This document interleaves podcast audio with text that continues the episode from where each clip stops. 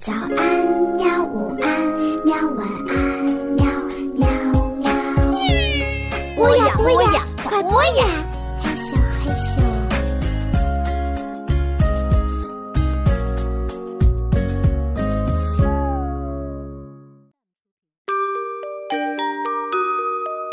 国际大奖小说系列《无字书图书馆》，作者霍尔迪·塞拉·伊法布拉，译者李静阳，新蕾出版社出版。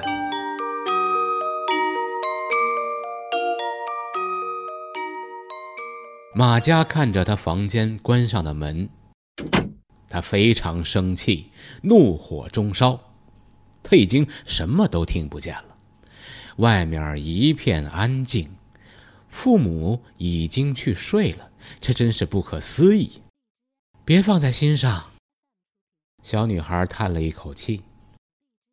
她不高兴地环抱着双手坐在床上，完全没有睡意。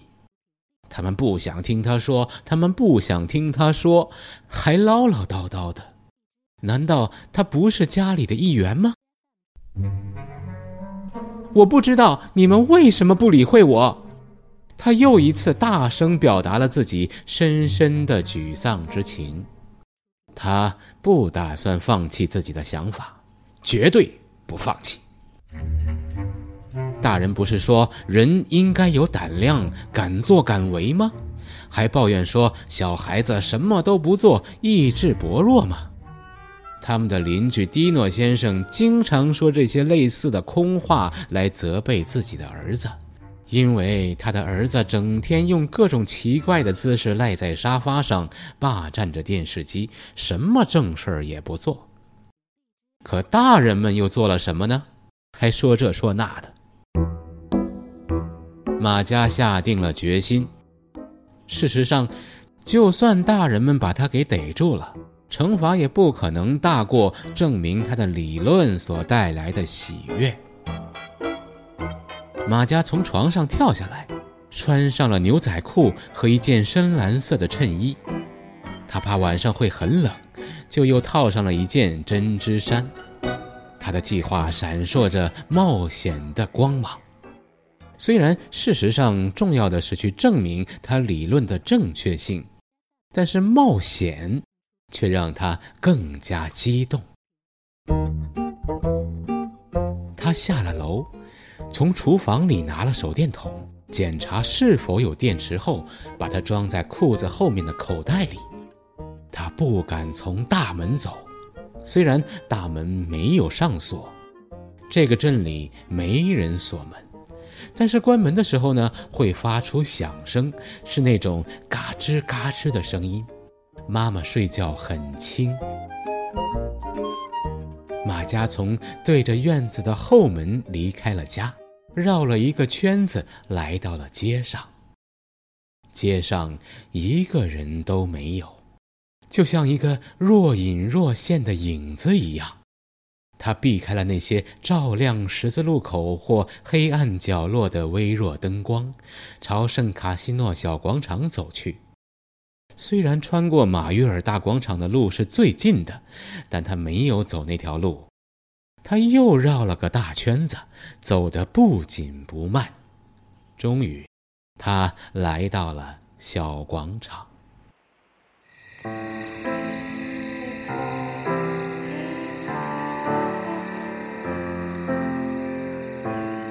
图书馆的墙壁啊，在黑暗中矗立着，阴森可怕。他咽了口口水，有些犹豫。她是一个勇敢的女孩，不怕黑暗，也不相信鬼怪之类的事情。但是进入这样一个图书馆，书们由于缺乏爱而干涸掉，直到失去所有字母的这样一个图书馆，他不要再想这些了。既然已经到了。如果现在退缩，那他就是个胆小鬼。他从图书馆右面绕馆一周，白天的时候呢，他已经把这边的地形摸清楚了。现在完全知道应该怎么做。他没疯狂到要试着从大门进去，也没有那么大力气打开大门。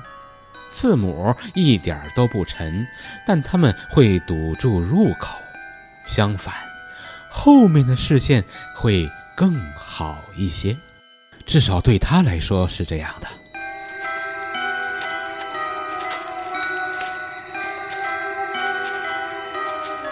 墙上的石头明显的凸出来了。图书馆是几十年前，甚至是几百年前建的。虽然他不知道到底有多少年，但是这面墙壁已经有点破损了，有水泥或是其他什么材料掉了下来。不过爬上去很简单，特别是对于一个灵敏的孩子来说。而马佳是镇上行动最敏捷的。啊，小女孩，在三米高的地方有一个窄窄的竖直的窗户，也许并没有多少光亮照进去，但它总是起点作用的吧。马家看到窗户并没有关上，而是半开半闭的，可能呃坏了吧。唯一的疑问就是，那另一边呢？他可不会从三米高的地方跳下去，那样脑袋会摔破的。他蹬着墙上凸出来的石头开始攀爬，这几乎就是个天然的梯子。他没费多大劲儿就爬到了窗户那里，推了一下就把窗户完全打开了。他想的没错，窗子的确是坏了，整个窗户就剩下一片腐烂的木头和几块生锈的铁。他拿出牛仔裤后面口袋里装的手电筒，照向了下方。那些字母已经到达了这扇窗户，他们是从窗边的两个书柜之间跑出来的。他咬了咬嘴唇，是跳下去冒险淹没在字母里呢，还是抓住书柜寻找一个更好的地方下到地面上？还是选择了书柜，但问题是，怎么用嘴来固定手电筒，好把手腾出来呢？他缓慢地做好了所有的准备。脚放哪里，手放哪里，特别是控制好手电筒，以免它掉下来。如果在一片黑暗之中，他肯定会遭殃的。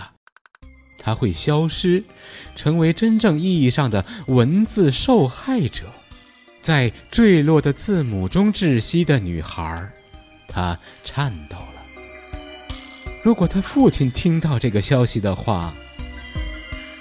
但是他做的一点儿也不差，这就像学校操场里那个用木头做的城堡，学生们飞快地在城堡上上下下。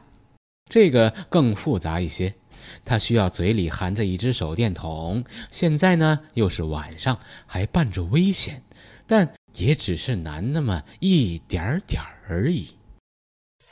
他跳到了一个书柜上，抓住竖直的木板。